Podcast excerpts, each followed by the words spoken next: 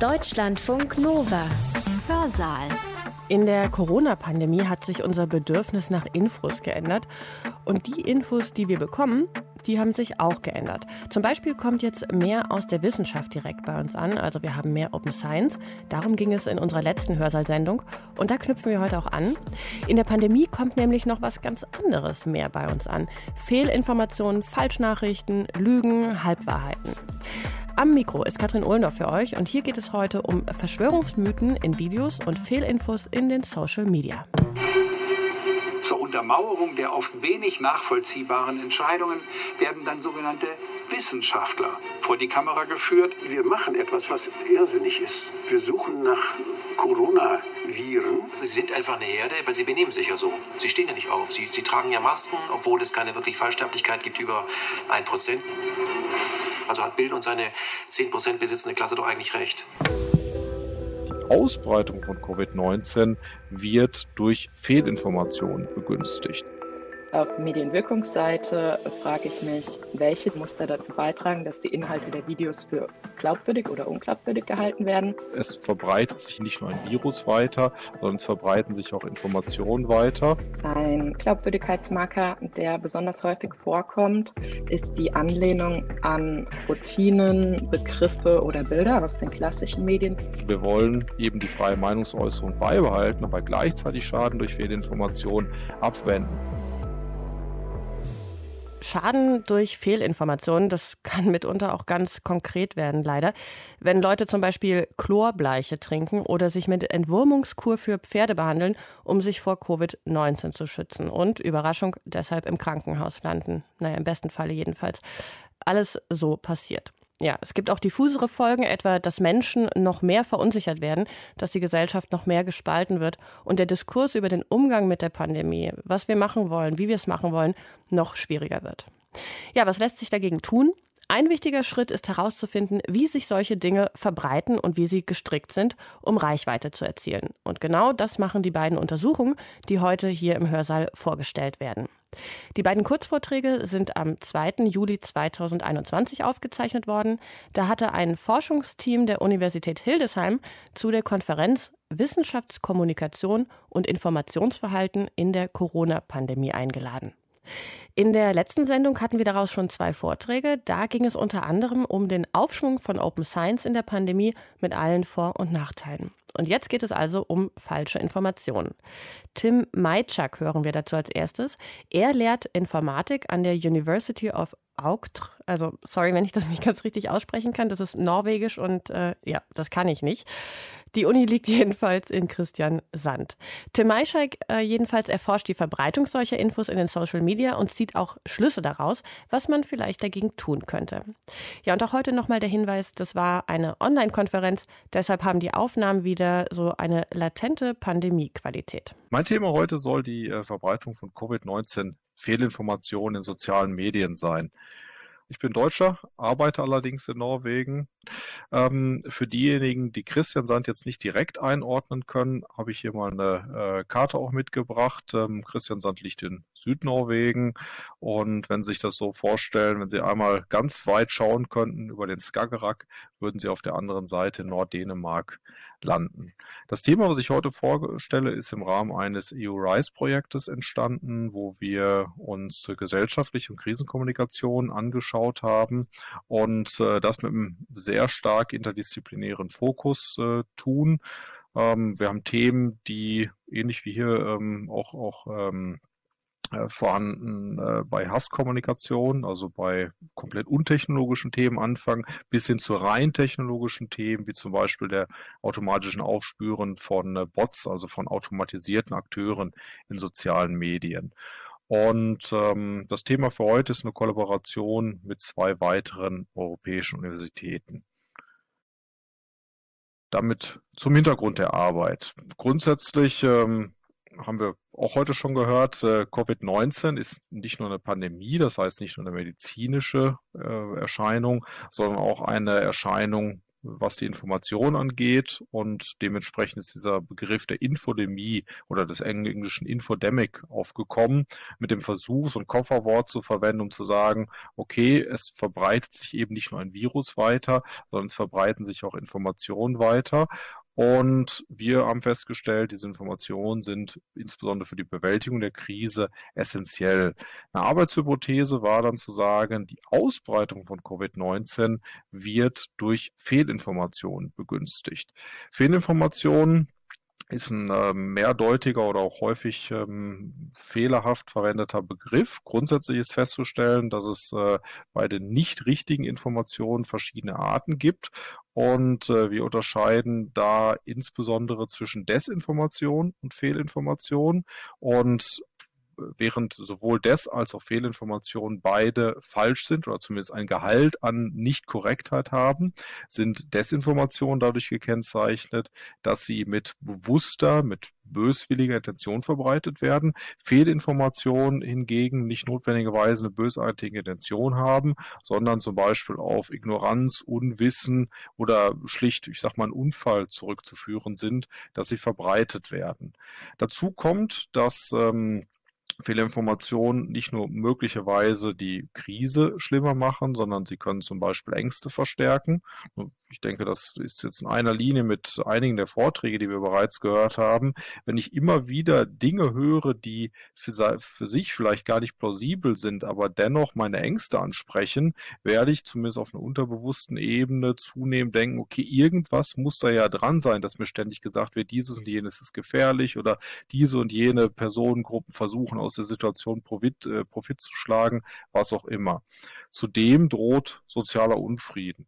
Ähm, hier wäre die Impfkampagne äh, so ein Stichwort am Anfang der Impfkampagne, als es sehr, sehr wenig Impfstoff gab und kontrovers diskutiert wurde, wer soll denn jetzt den ersten Impfstoff bekommen. Ähm, ist es klar, wenn Sie jetzt zu einer Risikogruppe zählen und in sozialen Medien häufiger lesen, ach, ich bin schon geimpft, war überhaupt kein Problem, Impfstoff zu bekommen ist, ist äh, ganz einfach, äh, geht man einfach hin und das erledigt sich, dann werden Sie das nicht besonders gut finden, selbst wenn es eigentlich gar nicht plausibel ist, dass andere Leute in großem Umfang bereits geimpft wurden. Darüber hinaus ist sogar zu diskutieren, ob Fehlinformationen direkten Schaden begünstigen oder verursachen können, zum Beispiel in Form von fehlerhafter medizinischer Expertise, die geteilt wird. Also, um Covid zu behandeln, gehen Sie nicht ins Krankenhaus, sondern nehmen Sie dieses und jenes und Sie werden wieder gesund. Wenn jemand das befolgt, hat das möglicherweise sehr schwerwiegende negative Auswirkungen. Dementsprechend war zu beobachten, dass die World Health Organization Technologiefirmen aufgefordert hat, die Infodemie und damit die Fehlinformation zu bekämpfen und dem ein Riegel vorzuschieben. Wir haben festgestellt, dass in wissenschaftlicher Hinsicht die Zahl der Studien zu diesem Thema verhältnismäßig überschaubar ist und gleichzeitig gesehen, dass was hier gerade passiert, ist als Krise natürlich eine Katastrophe, aus Forschungssicht gleichzeitig eine einmalige Chance, weil die Krise andauert. Vieles, was wir im Bereich Krisenmanagement machen, ist rückwärtsgewandt. Also die Krise ist passiert, es sind Schäden entstanden und wir überlegen jetzt, was hätte man anders machen können. In diesem Fall sind wir noch mittendrin. Das heißt, alles, was wir jetzt lernen, was man tun kann, um die Krise in irgendeiner Form abzumildern, kann diese gerade noch laufende Krise hoffentlich zu einem etwas besseren Ausgang bewegen. Und das macht dieses Forschungsthema aus meiner Sicht sowohl reizvoll als auch wichtig. Unsere Forschungsidee war dann explorativ vorzugehen und ähm, zu sagen, wir wollen uns äh, Fehlinformationen in sozialen Medien anschauen. Und um eine hohe Datenqualität zu machen, stützen wir uns auf die Arbeit professioneller Faktenchecker. Also wir schauen, welche Fehlinformationen verbreitet werden und welche dieser Fehlinformationen durch Fakt äh, Fact-Checking Organizations, äh, zum Beispiel Snopes und Pointer wären äh, zwei dieser Organisationen, geprüft wurden auf ihren Wahrheitsgehalt. Und dann wollten wir verstehen, wie in sozialen Medien, einen besonderen Fokus auf Twitter als öffentlich zugängliche Plattform mit einem sehr hohen Verbreitungsgrad, ähm, welche Twitter-Konten eigentlich hinter Covid-19-Fehlinformationen stehen, wie sich Covid-19 Fehlinformationen verbreiten und zumindest in der ersten ähm, Stufe, welche Inhalte eigentlich verbreitet werden. Wir haben dazu mehrere Datensätze generiert, die sowohl faktengescheckte Nachrichten beinhalten, um überhaupt die Grundlage zu haben, zu beurteilen, was ist jetzt eine Fehlinformation und dann einen Hintergrundkorpus an Tweets, die sich mit diesen ähm, Nachrichten entweder als äh, in einer wahrheitsgetreuen oder in einer fehlinformierenden Form beschäftigen und dann damit verbundene Retweets sowie Informationen zu den Benutzerkonten. Und damit zu den Ergebnissen.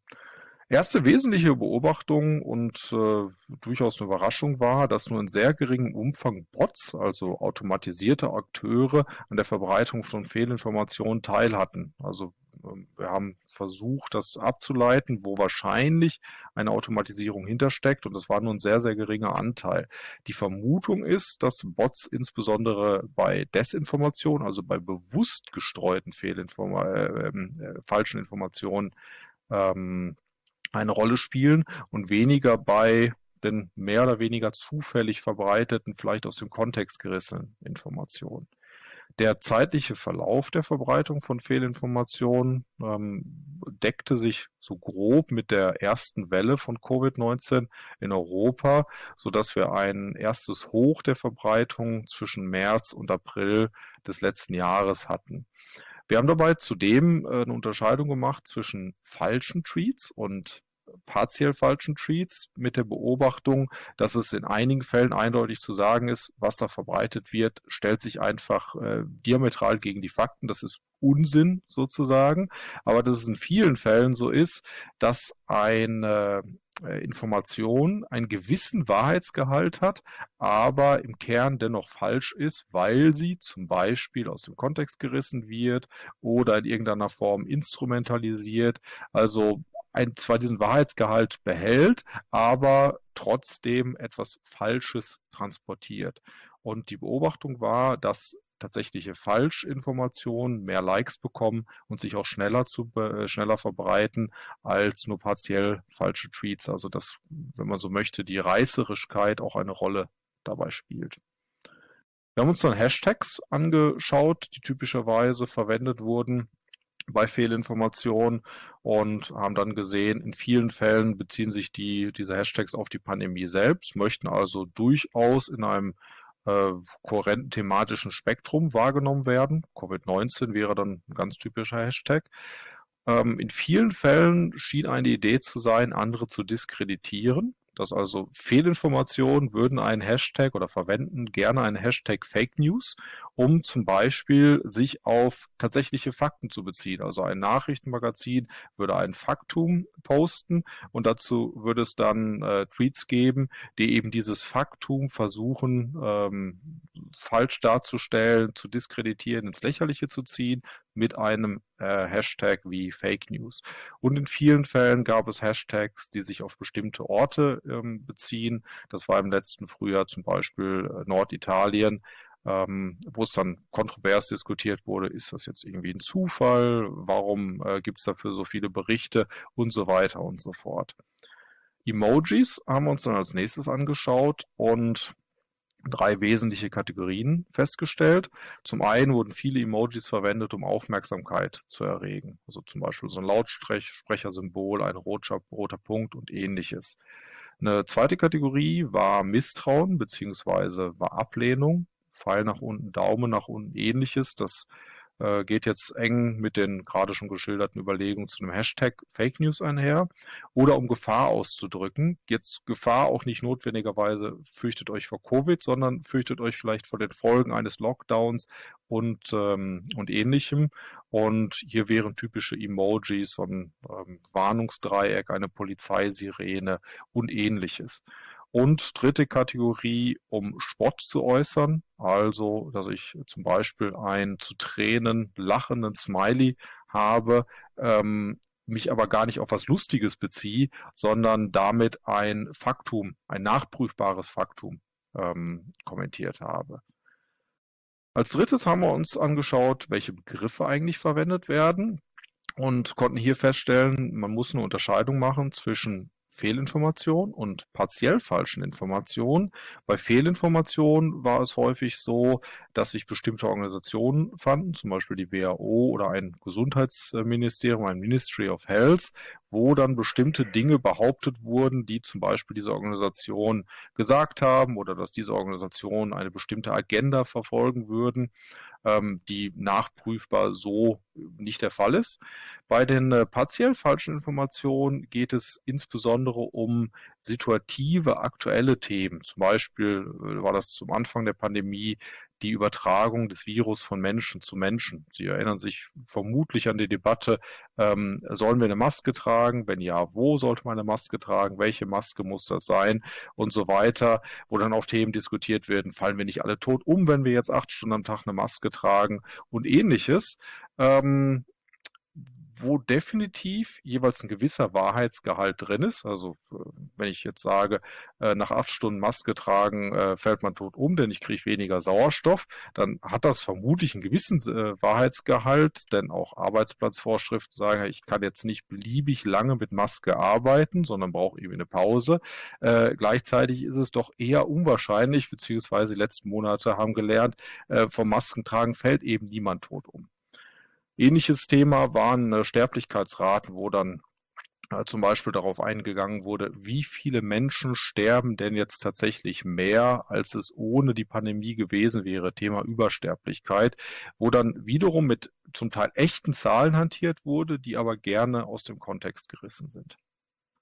Wir denken dementsprechend, dass es äh, bei dieser Analyse ein recht schwieriges Spannungsfeld gibt. Ähm, wir haben versucht, sehr zeitnah zu arbeiten, haben gleichzeitig allerdings festgestellt, ich muss mich irgendwo entscheiden, kann ich auch mit großen Datensätzen arbeiten oder mache ich das sehr ja, knapp, nachdem die Daten überhaupt zur Verfügung ähm, äh, gekommen sind.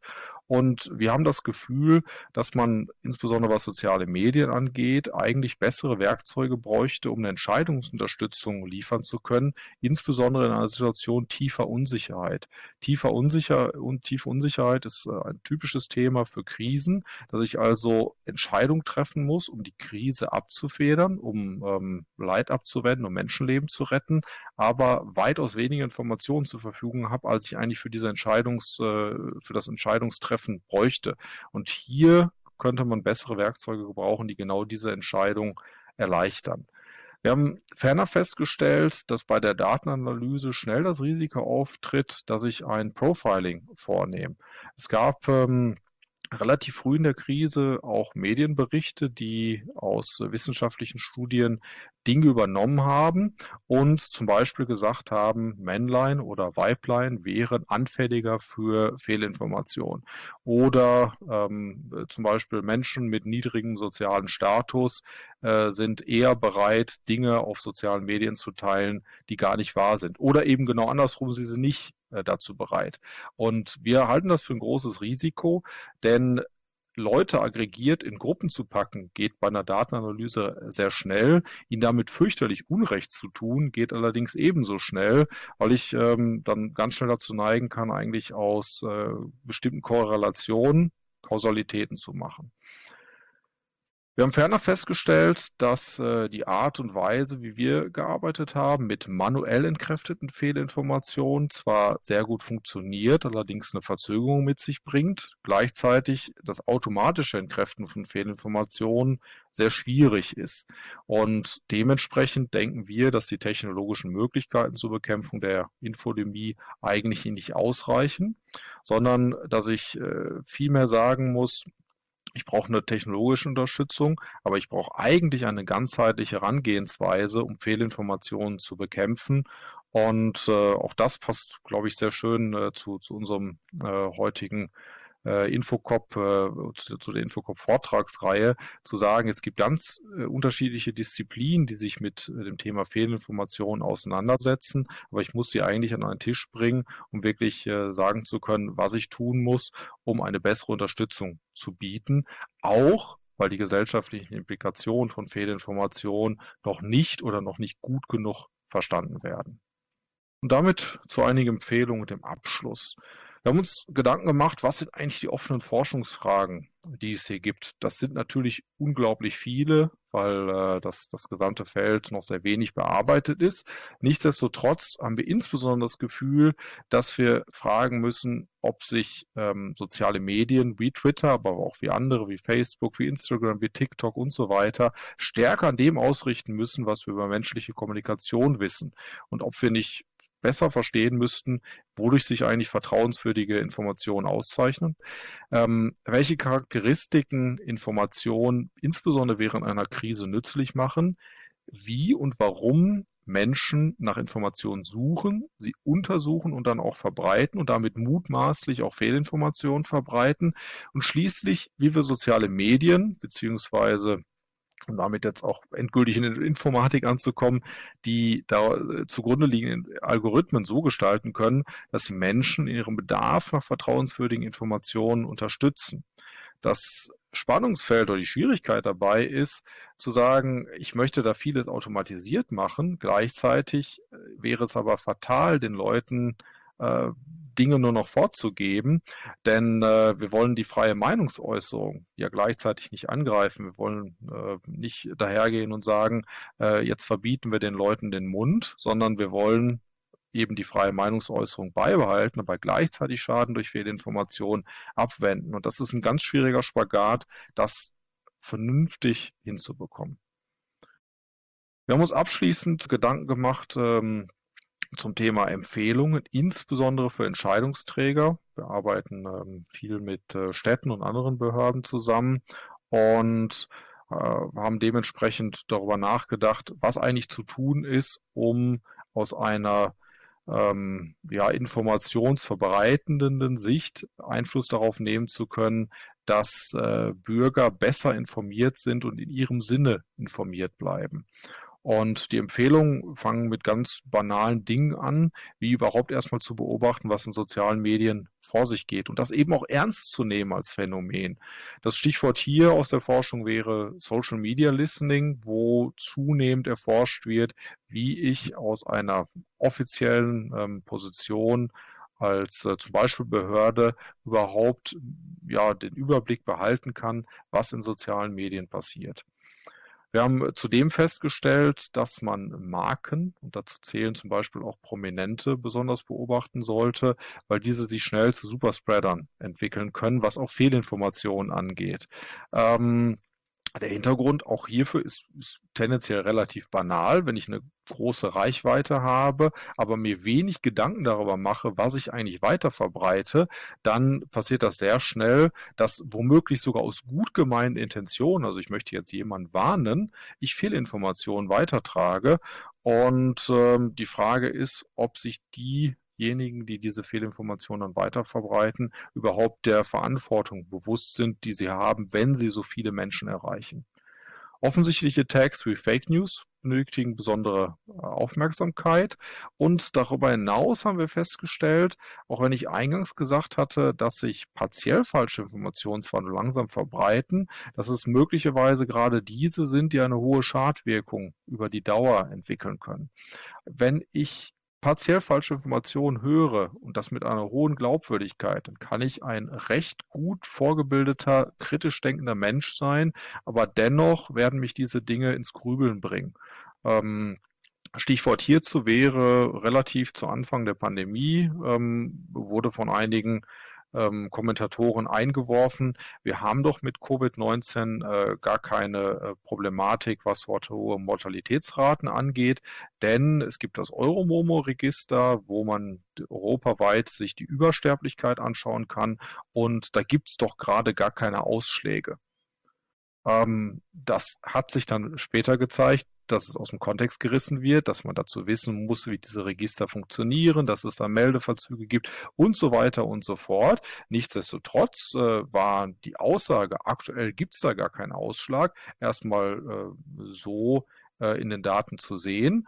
Und selbst wenn ich äh, grundsätzlich kritisch rangehe, ähm, mich aber mit dieser Thematik Übersterblichkeit und Registrierung dieser Daten nicht wirklich im Detail auskenne, dann es aber ständig höre, dass es da offenbar Diskrepanzen oder Probleme gibt, macht mich das möglicherweise dann auf so einer unterboosten Ebene doch skeptisch und das kann dann eine Schadwirkung nach sich ziehen. Und dementsprechend äh, würden wir uns wünschen, dass Behörden und andere ähm, zentrale Verbreiter von Informationen eigentlich zu Inseln des Vertrauens in einem Ozean der potenziellen Fehlinformationen werden können. Ja, also ich fände es ja umgekehrt besser, wenn Fehlinfos nur Inseln wären oder anders, weil irgendwie ist das Bild auch schief. Fehlinformationen sollten einfach weniger werden und wir fähiger, sie zu erkennen, um sie nicht weiter zu verbreiten. Der Informatiker Tim Maischak war das. Ja, und bleiben wir beim Erkennen von falschen Infos. Das ist ja manchmal gar nicht so einfach, gerade wenn sie ganz professionell und seriös wirken. Etwa in Videos, die im Look großer Nachrichtensendungen daherkommen, die aber eigentlich nur zum Beispiel Ideologien einer oder weniger Personen hübsch verpacken, um sie uns schmack und glaubhaft zu machen. Die Medienwissenschaftlerin Katharina Christ, zurzeit wissenschaftliche Mitarbeiterin an der Uni Trier, analysiert solche Videos und untersucht, wie sie wahrgenommen werden. Bei der Konferenz hat sie Einblicke in ihre laufende Forschungsarbeit gegeben. Corona-Verschwörungstheorien und ihre Glaubwürdigkeit, Work-in-Progress-Einblicke in eine Mixed Methods-Studie, hieß ihr Vortrag. Ja, und am Anfang spricht sie von einer Franziska, das ist übrigens Franziska Schmidt von der Uni Hildesheim, die auch wissenschaftliche Mitarbeiterin ist, und zwar in dem Forschungsteam, das die Tagung organisiert hat. Jetzt spricht aber Katharina Christ. Wie Franziska eben schon erzählt hat, habe ich mich in den letzten Jahren mit der externen Wissenschaftskommunikation beschäftigt. Seitdem hat sich mein Fokus etwas verschoben denn seit Ende 2019 beschäftige ich mich mit Verschwörungstheorien. Plattform und Gegenstand sind aber gleich geblieben. Wir haben damals Wissenschaftsvideos auf YouTube und im Fernsehen untersucht und jetzt untersuche ich eben verschwörungstheoretische Videos, die auf YouTube veröffentlicht wurden.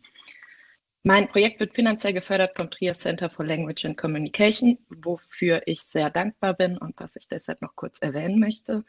Außerdem möchte ich ganz ausdrücklich betonen, dass es sich heute um Work-in-Progress-Einblicke in meine Ergebnisse handelt und das alles noch nicht final ist, aber im Sinne von Open Science und so möchte ich Sie schon mal an einem ersten Auszug teilhaben lassen.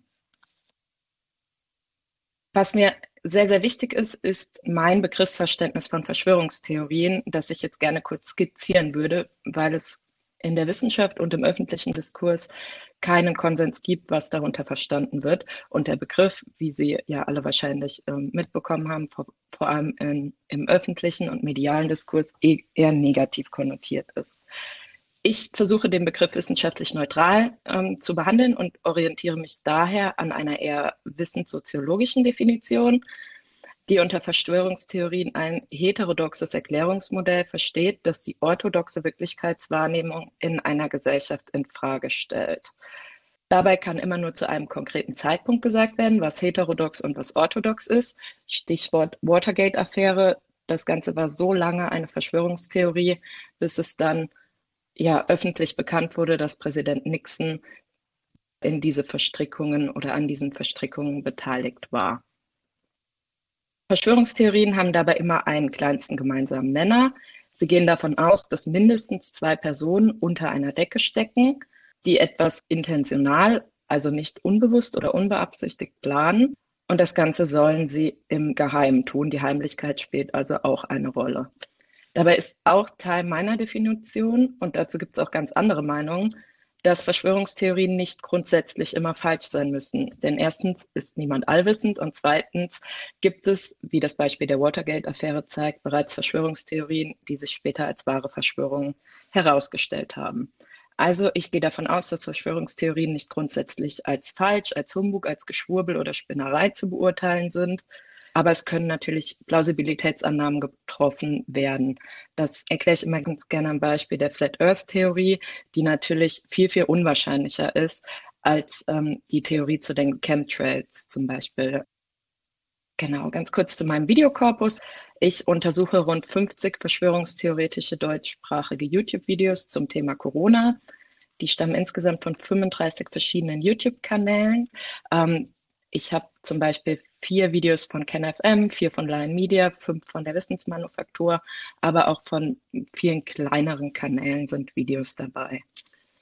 Dabei fokussiere ich mich auf Videoveröffentlichungen im Jahr 2020, also mit dem Beginn der Corona-Pandemie in Deutschland, habe ich angefangen, Videos zu sichern, wobei man an dem Schaubild auch sieht, also die Zahlen, die da stehen, das sind immer die, die ist immer die Anzahl der Videos, die in dem jeweiligen Monat veröffentlicht wurden.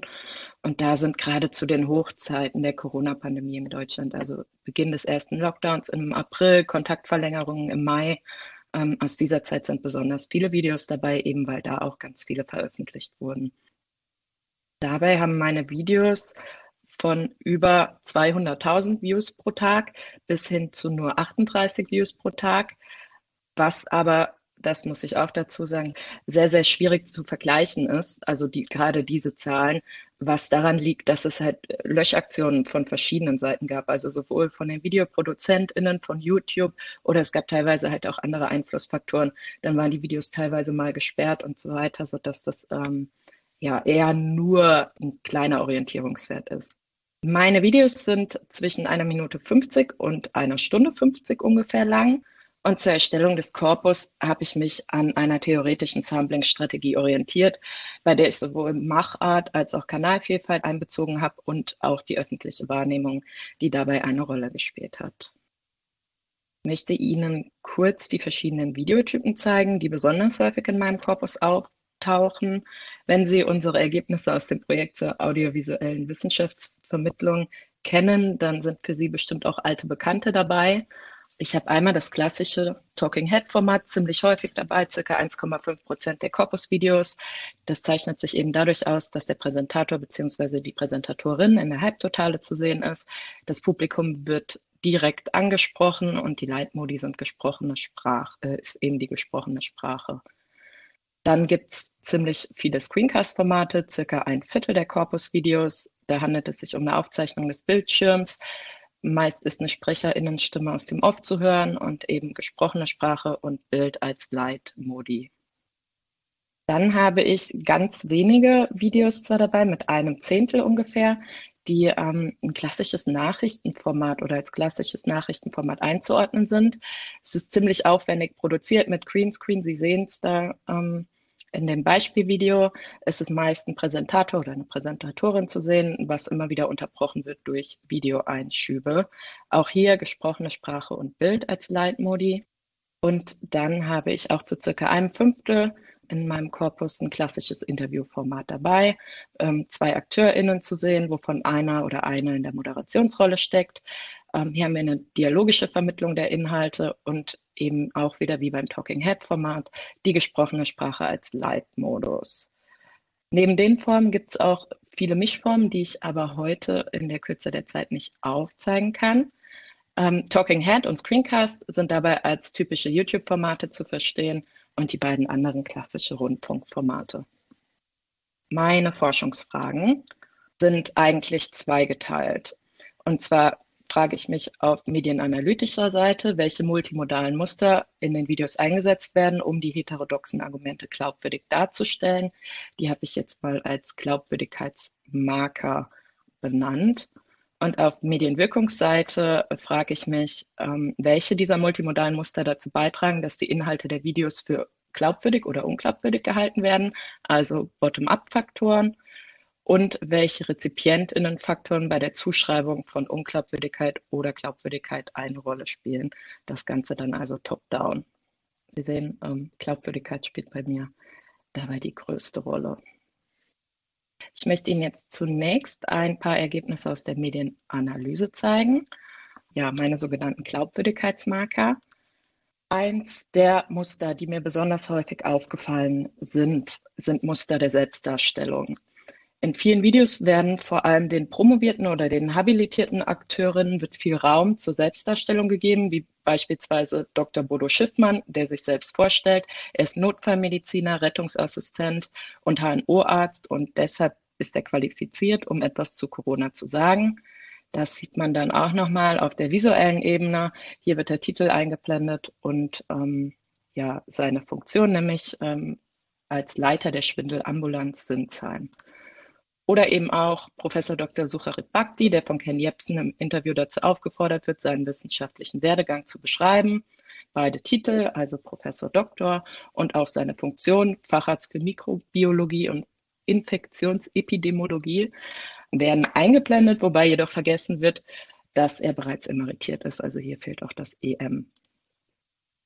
Es gibt aber auch andere Qualifikationen, die scheinbar eine Rolle spielen bei der Selbstdarstellung, wie beispielsweise die Tatsache, dass Eva Hermann mal ARD-Moderatorin war, was man hier in der blauen Bauchbinde sieht. Und auch Heiko Schrang will seine Expertise beispielsweise damit unterstreichen, dass er ein Buch geschrieben hat, das zu den Top 100 Büchern bei Amazon zählt, was er auch mit einem Screenshot auf der visuellen Ebene belegt.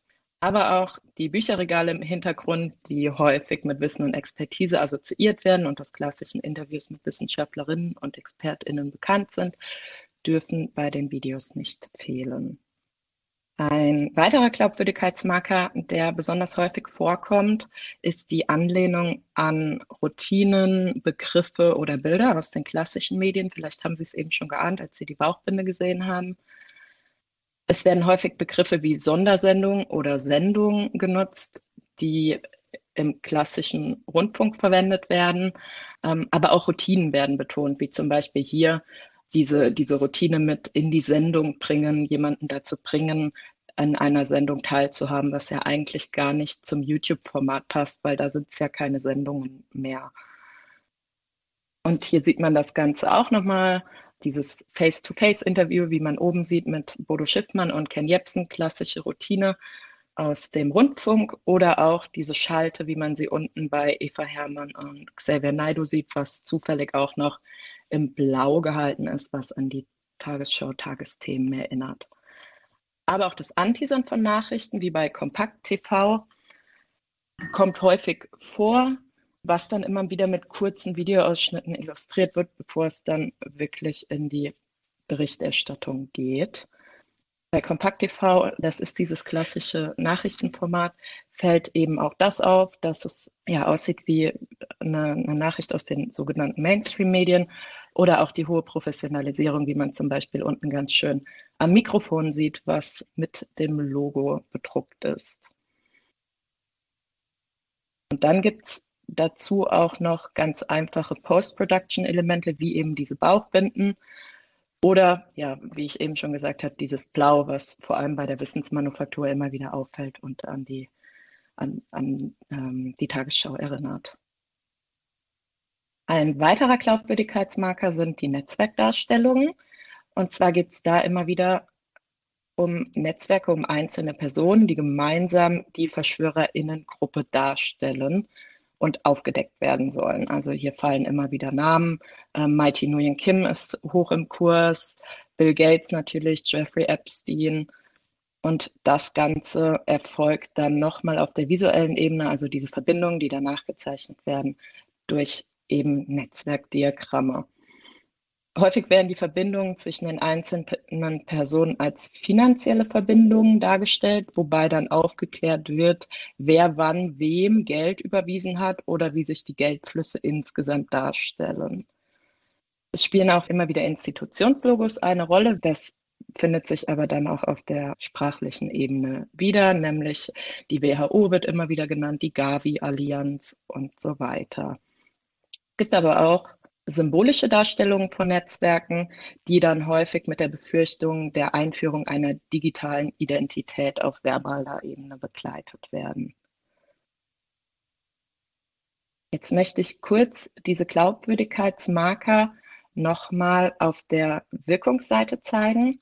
Wir haben nämlich, ich sage wir, weil die Studierenden mich da unterstützt haben und genau, wir haben nämlich durchgeführt eine Wirkungsstudie. Und zwar bestand die an Tag 1 aus einem standardisierten Online-Fragebogen und sieben Tage später, also in dem standardisierten Online-Fragebogen, wurden unter anderem Items zur Mediennutzung, zum Vertrauen in klassische Medien, alternative Medien, Politik und Wissenschaft, aber auch zur Verschwörungsmentalität abgefragt. Und ich habe ein paar Faktenfragen zu Covid-19, Wissenschaft und Journalismus gestellt. An Tag 8 also sieben Tage nach der ersten Umfragewelle, gab es dann einen circa zehnminütigen Videoausschnitt zu sehen. Da hat äh, jede Teilnehmerin, jeder Teilnehmer ähm, aber immer nur ein Video gesehen. Dann gab es wieder einen standardisierten Online-Fragebogen, wo ich teilweise Items aus dem Fragebogen 1 wiederholt habe und Fragen zur Glaubwürdigkeit des gesehenen Videos gestellt habe. Daran folgten Leitfadeninterviews, die sich unter anderem mit der Erinnerungsleistung, der Professionalität, der Glaubwürdigkeit beschäftigt haben und wir haben auch gezielte Fragen zu bestimmten multimodalen Elementen gestellt. Und schließlich, und das war ganz wichtig, ähm, für die Ethikkommission der Uni Trier, durch die das ganze Methodendesign gegangen ist, das Debriefing, nämlich, ähm, dass ich den TeilnehmerInnen nochmal gesagt habe, dass, wie man seriöse Quellen erkennt und dass es am besten ist, wenn man mehrere Quellen hinzuzieht. Genau, jetzt aber zu den, zur Wirkung der Glaubwürdigkeitsmarker. Und zwar habe ich da Beispiele aus den Leitfadeninterviews mitgebracht. Und zwar einerseits zur Selbstdarstellung. Da hat vor allem in der Bewertung das äußere Erscheinungsbild der AkteurInnen eine Rolle gespielt.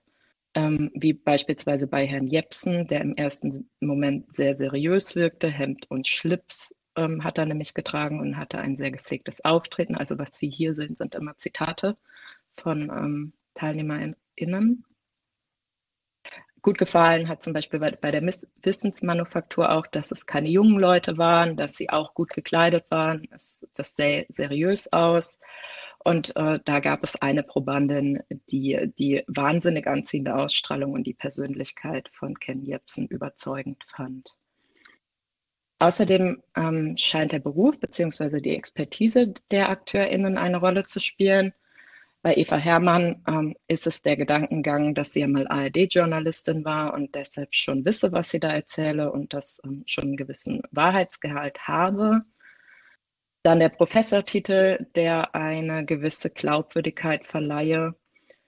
Und dann hier auch nochmal bezogen auf Eva Herrmann und ihren Lebensgefährten Andreas Popp, denen ein gewisses Background-Wissen unterstellt wird und weil sie doch eigentlich seriöse Leute in seriösen Ämtern seien. Aber auch die Artikulation, wie eben schon angeklangen ist, spielt eine Rolle. Ken Jebsens reinstes Hochdeutsch wurde gelobt und auch Hermann und Pop, die sich beide sehr gut auszudrücken wissen. Zur Anlehnung an klassische Medien konnte ich auch ein paar Zitate finden. Und zwar wurde einerseits die Verwendung von CI-Elementen angemerkt, ähm, eben, dass es sehr nachrichtenmäßig aussieht, sehr professionell sei, was dem Ganzen Glaubwürdigkeit schenke.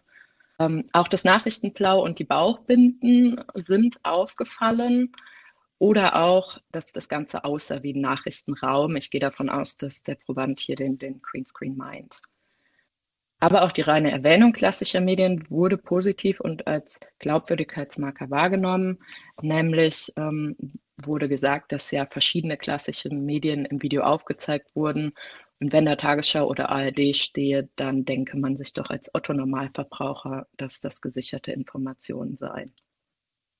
Die Netzwerkdarstellung, da fielen vor allem die finanziellen Aspekte auf. Ein Proband hat gesagt, ähm, Bill Gates wird ja da schon einen gewissen Einfluss haben, wenn er da so viele Milliarden spendiert. Die nächste Probandin war sich relativ unsicher. Ja, wenn da wirklich so viel Geld fließt, was kann ich jetzt eigentlich noch glauben? Und auch ein dritter Proband hält die Verbindung für glaubwürdig, weil Wissenschaftler müssen ja auch schließlich irgendwo Geld herbekommen.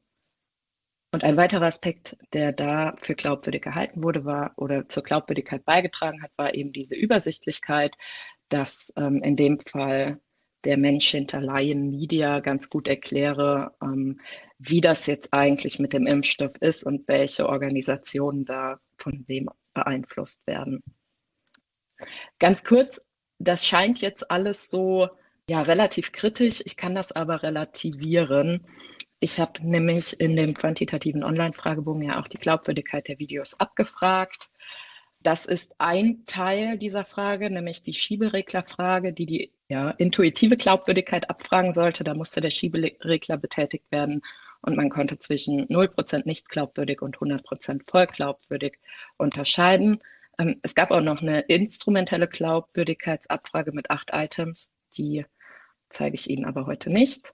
Insgesamt habe ich bisher fünf Videos getestet. Jetzt soll eine neue Erhebungswelle nächste Woche nochmal starten mit zwei weiteren Videos. Und wie Sie hier sehen, ist der Mittelwert doch relativ gering. Coach Cecil hat den höchsten mit ähm, durchschnittlich 27 Prozent Glaubwürdigkeit, die dem Video zugeschrieben wird. Sie sehen auch hier Standardabweichung relativ hoch. Folgt Wissensmanufaktur, Hermann und Pop, Lion Media, Oliver Janich und das Schlusslicht mit einem Mittelwert von 10 bildet Ken Jebsen mit seinem Gates Carper Deutschland ähm, Video, was über drei Millionen Aufrufe generiert hat. Gut, dann kann ich jetzt die Ergebnisse ganz kurz zusammenfassen. Und zwar unterscheiden sich verschwörungstheoretische YouTube-Videos in ihrer Machart. Es gibt sowohl aufwendige Nachrichtenformate, aber auch leicht zu produzierende Talking Head-Formate. Da unterscheiden sie sich gar nicht so sehr von den Formaten, ähm, die wir aus der Wissenschaftskommunikation so kennen. Die VideoproduzentInnen bedienen sich in allen Formaten verschiedener multimodaler Muster, die ich Glaubwürdigkeitsmarker genannt habe, um ihre heterodoxen Erklärungen glaubwürdig darzustellen. Glaubwürdigkeitsmarker werden häufig von den Rezipierenden wahrgenommen. Bei einigen funktionieren sie, im Großen und Ganzen ist es aber doch so, auch trotz der öffentlich geführten Debatte über fehlende Medienkompetenz, dass den untersuchten Videos relativ wenig Glaubwürdigkeit zugesprochen wird. Ja, das finde ich irgendwie beruhigend, aber trotzdem finden diese Filme ja ihr Publikum. Katharina Christ von der Uni Trier über die Glaubwürdigkeit von Videos, die Verschwörungsmythen verbreiten, um nicht zu sagen Theorien. Ja, an dieser Stelle möchte ich nochmal den Hinweis einpflichten, es ist nicht immer leicht, falsch von richtig oder Wahrheit von Lüge zu unterscheiden oder Halbwahrheiten zu erkennen. Aber es gibt sinnvolle Tipps dafür und auch Leute, die euch dabei helfen.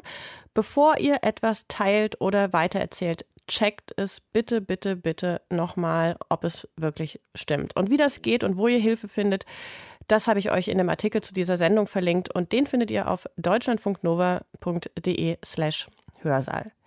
Ja, und das war unser Wochenende zu Infos und Infoverhalten in Zeiten von Corona. Wir haben in den letzten zwei Sendungen Kurzvorträge gehört von einer Tagung der Uni Hildesheim. Wissenschaftskommunikation und Informationsverhalten in der Corona-Pandemie hieß die. Und die fand online im Juli 2021 statt. Organisiert wurde sie vom Forschungsteam Wissenschaftsvermittlung in der Informationskrise um die Covid-19-Pandemie, kurz WINCO. Ja, und auch dazu und zu allen Rednerinnen und Rednern findet ihr wie immer Links bei uns zum Weiterlesen und Weiterforschen. Mein Name ist Katrin Ohlendorf. Ich sage Tschüss und bis zum nächsten Mal. Deutschlandfunk Nova. Hörsaal. Samstag und Sonntag um 18 Uhr. Mehr auf deutschlandfunknova.de.